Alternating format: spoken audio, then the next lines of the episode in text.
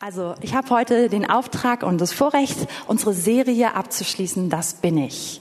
Und was richtig toll ist auch für heute, ist einfach, dass ich diese Vorredner hatte und dass ich mich auf das verlassen darf, was gelaufen ist und auch auf das, was wir letzte Woche gehört haben, obwohl es gar nicht im engeren Sinne zu der Serie gehört hat. Es wird das Fundament sein von dem, was wir heute hören. Vor vielen, vielen, vielen Jahren habe ich ein Buch gelesen von Chris Vallotton. Und es heißt Eine Frage der Ehre. Und ich wollte es auch wieder anschauen in Vorbereitung zu der Predigt heute und ich habe es nicht gefunden. Ich habe es, glaube ich, verliehen. Ich weiß nicht an wen. Genau. Aber da war eine Geschichte drin und die ist mir so hängen geblieben, dass ich sie euch weitergeben möchte.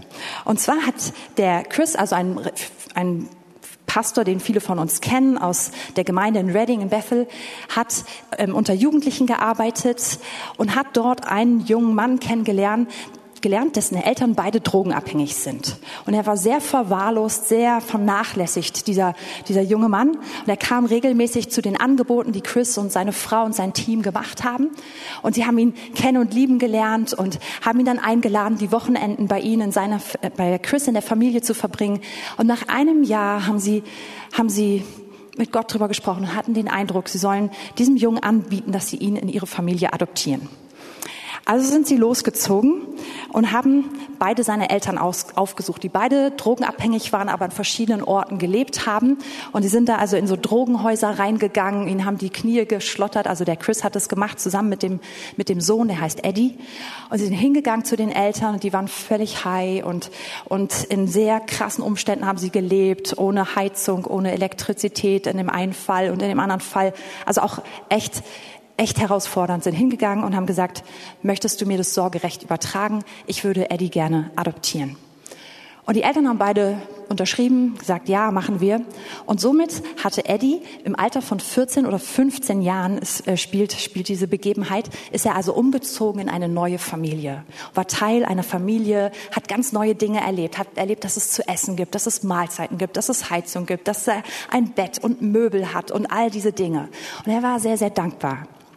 Und dann beschreibt Chris Vallotton diese, diese Szene, die sich immer wieder wiederholt hat, dass sie abends zusammen als Familie sitzen und, und ihr Abendbrot zusammen essen. Das ist die große warme Mahlzeit in den USA. Und, und dass sie merken, sobald die Schüsseln halb leer werden auf dem Tisch, also die großen Schüsseln, dass er Stress kriegt und dass er sich total viel auftun muss, obwohl sein Teller auch noch voll ist oder nur halb voll ist. Und das selbst, während also das so stattfindet, dass er anfängt, in seiner Serviette und unter den Tellern und hinter sich Essen zu verstecken und zu bunkern und mitzunehmen. Und dass sich das Tag für Tag wiederholte. Und er war frustriert darüber, weil er meinte, hey, wir haben doch gesagt, das ist unser Kühlschrank. Und guck mal, hast du schon einmal erlebt, dass zu wenig da war oder dass es irgendwie leer gegangen ist, unsere Vorräte? Aber es war nichts zu machen, weil dieser junge Eddie, und das war kein dreijähriges Kind, was es, wo man sagt, vielleicht versteht es das noch nicht, sondern es war ein, ein, ein älterer Junge, ein schlauer Junge, der so in seinem alten Lebensstil drin war, dass er all das, was er hatte, nicht so richtig genießen konnte. Sie haben ihn Weihnachten überschüttet mit Geschenken und haben es, haben als, als ganze Familie haben, haben das sich daran gefreut. Aber seine größte Angst war die, dass er etwas weniger kriegt als seine anderen Geschwister.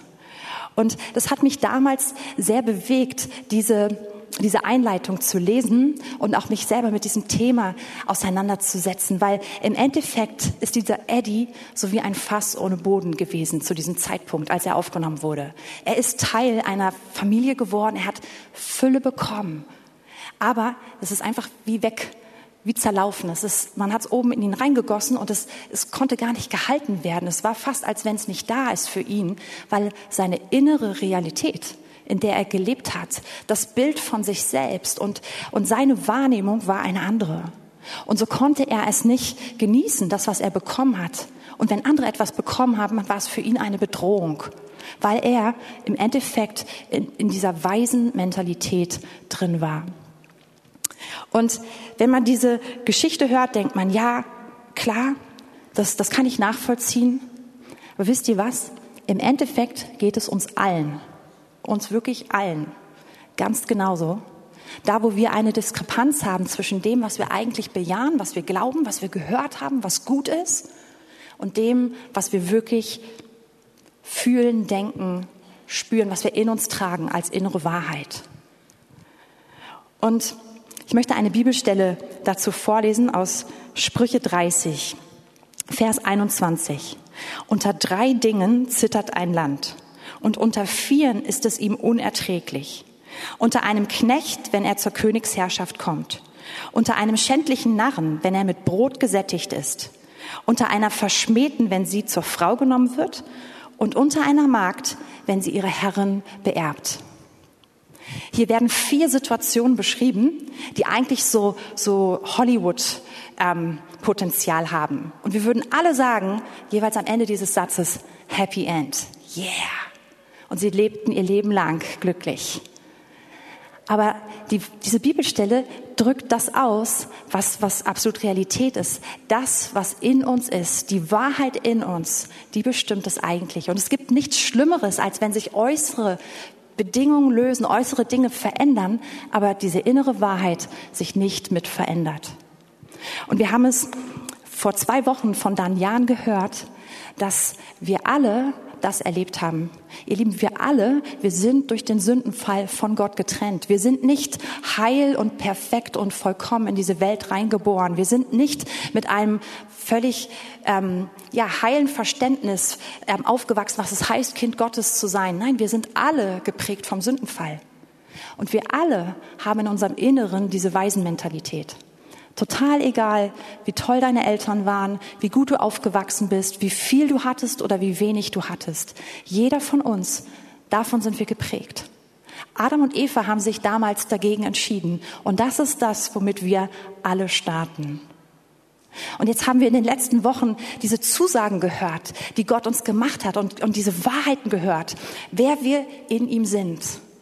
Und es gibt einen ganz, ganz wichtigen Punkt. Und das ist der, dass das nicht nur Dinge sind, die wir bejahen, die wir gut finden, sondern dass es Realitäten in unserem Herzen werden. Und solange wie das nicht der Fall ist, kommen wir zusammen und sitzen so im Bilde gesprochen hier alle zusammen am Tisch und wir essen und wir freuen uns und wir hören die schönsten Sachen und die sind richtig und gut und wir genießen sie einen Moment lang, aber wir fangen schon nebenher an, unsere, unsere Essensreste irgendwo mitzuschmuggeln, weil wir in einer alten Mentalität drin stecken. Und dann wundern wir uns vielleicht noch, warum wir so eine Worte hören oder auch so eine Verheißung hören, dass wir mit jedem geistlichen Segen gesegnet sind in der Himmelswelt, in Christus. Denken, warum erlebe ich das nicht? Und der Zusammenhang ist das, wie sehr es Realität in unserem Herzen ist. Und dazu hat Römer 8 eine ganz tolle Lösung. Das war meine Einleitung. Gut. Also ich würde euch einfach empfehlen, dass ihr da, wo wir letzte Woche aufgehört haben, dass ihr dort auch zu Hause einfach mal ansetzt und es einfach für euch durchgeht.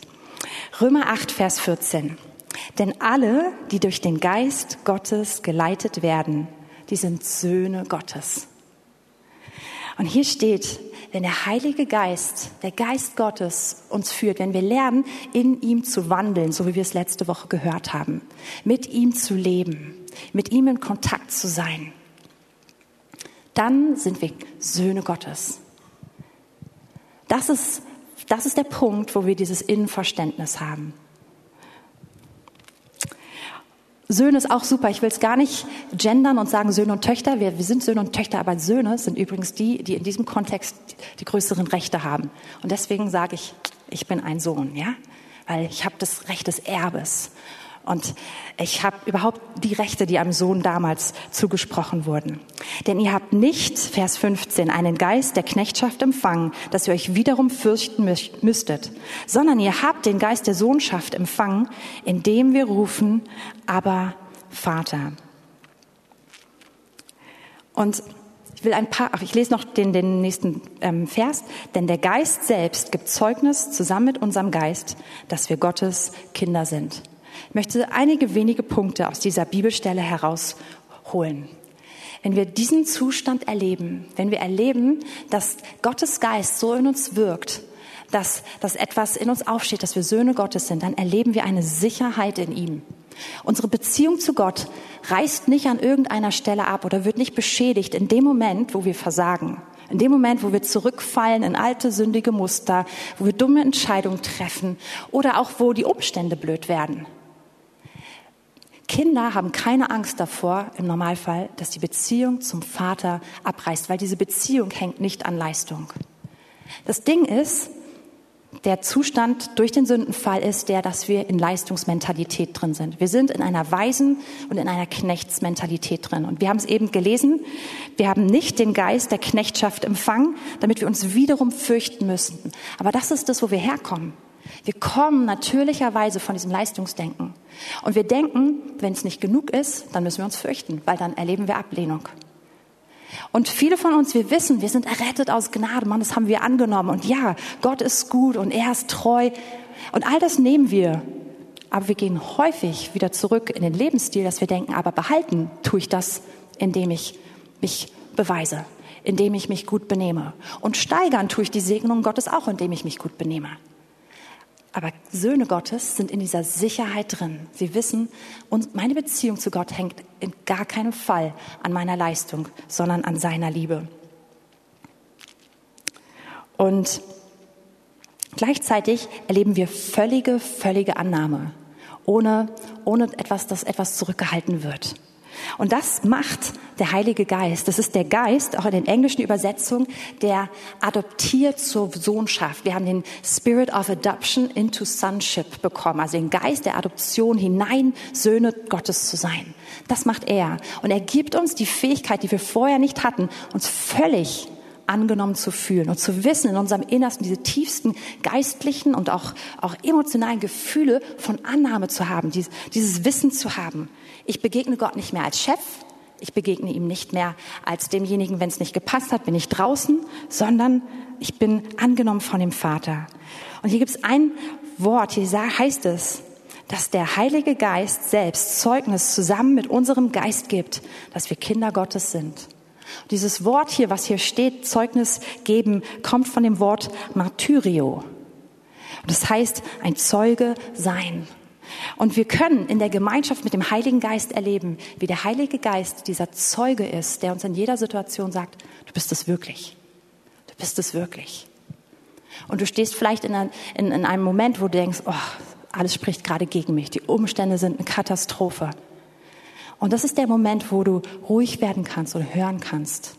Und dann hörst du diesen Kronzeugen in deinem Leben, den Heiligen Geist, der sagt, ich war dabei. Ich habe es gesehen. Jesus ist für dich gestorben. Er hat dich angenommen und ich habe es gehört. Du bist sein. Du gehörst ihm. Du bist ein Sohn. Du hast das Recht eines Sohnes. Und genau das Gleiche kannst du in jeder Situation machen. Du kannst es machen in den Herausforderungen. Du kannst es dann machen, wenn du von dir selbst richtig enttäuscht bist. Wenn du merkst, ich bin in Sachen zurückgefallen, die mich richtig ärgern. Das ist der Moment, wo ich mich hinsetze und sage, Heiliger Geist, hilf mir. Und zusammen mit meinem Geist, der sowieso schon weiß, Gott ist gut, ich lebe für ihn, ich gehöre ihm, gibt der Heilige Geist Zeugnis und es verstärkt sich richtig in meinem Leben. Und ich weiß, ich habe ich hab den Status eines Sohnes. Und ich darf rufen, aber Vater. Und das ist diese, diese Nähe, diese tiefe Nähe zu ihm. Vertrautheit. In, Im damaligen Kontext war es für Juden ähm, anerkannt, dass Gott auch als Vater gesehen wurde. Nicht ständig, nicht sehr oft kommt es im Alten Testament vor, aber durchaus. Aber es wäre undenkbar gewesen, dass jemand ihn Abba nennt, weil das ist so die Form wie Papi oder so, ja. Dass man so ein, so ein Verhältnis zu dem allmächtigen Gott hat, das ist, das ist, das, das ist ein Affront. Aber das ist, was Jesus gemacht hat. So hat Jesus mit seinem Vater geredet. Das sehen wir im Garten Gethsemane. Da sagt er aber und redet so, Papa, was, was geht gerade ab? Wie, wie machen wir das jetzt? Und, und so dürfen wir geleitet durch den Heiligen Geist zu Gott kommen. Und wir dürfen es rufen. Lieben, wenn mein Sohn unseren Mann äh, geehrter Vater nennen würde, ich glaube, ich würde in Therapie gehen und mich fragen, was haben wir hier gerade falsch gemacht, ja? Der ruft Papa ehrlich gesagt hat, seine, seine Koseform war Alter. Er hat uns ein halbes Jahr lang Mama und Papa Alter genannt, egal was wir gesagt haben, Alter. Aber es war so schön. Und ich sag's noch mal, sag mal Mama, Alter. Und ich konnte es gar nicht häufig genug hören. War schön. Mittlerweile sagt er Mama und Papa, aber das ist, was dein Vater gerne von dir hört. Und der Heilige Geist ist der, der dich in dem Lebensstil mit ihm zusammen genau dahin führt. In meinem Leben habe ich das am stärksten erlebt, jedes Mal, wenn ich tief mit dem Heiligen Geist gegangen bin. Auf einmal habe ich diese Offenbarung darüber bekommen, was es bedeutet, Kind Gottes zu sein. Und ich bin jetzt gerade im ersten Punkt meiner Predigt angekommen ähm, und jetzt ist Schluss. Aber ich vertraue jetzt einfach darauf, dass Gott uns allen Hunger gemacht hat, mehr davon zu nehmen und tiefer zu gehen. Ich möchte euch einladen, dass wir jetzt einfach zusammen beten. Und da, wo ihr seid, einfach, dass ihr den Heiligen Geist einfach neu einladet, euch in diese Beziehung zum Vater reinzuholen und dieses innere Wissen zu geben, ihr seid Söhne. Weil wenn ihr das habt, dann habt ihr Zugang zum Erbe. Das ist das, wo, wo das Erbe sich öffnet und wo wir Zugang haben zu dem, was uns eigentlich schon längst gehört, aber wo wir vorher nicht mündig waren. Und Herr, ich möchte dich einfach einladen, dass du uns tiefer rufst, dass du uns eine Gemeinde sein lässt, die, die das genießt zu wissen, wer sie sind und die genießt zu wissen, dass, dass sie in ihrem Innersten die Bestätigung haben, dass sie Söhne Gottes sind.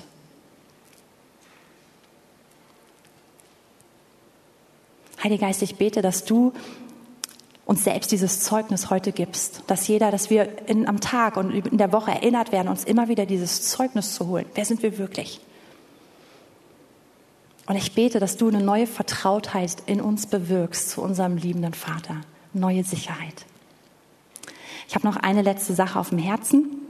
Ähm, wir verabschieden uns jetzt vom Livestream. Ich möchte einfach für die Person beten, die gezeichnet sind von diesem letzten Jahr.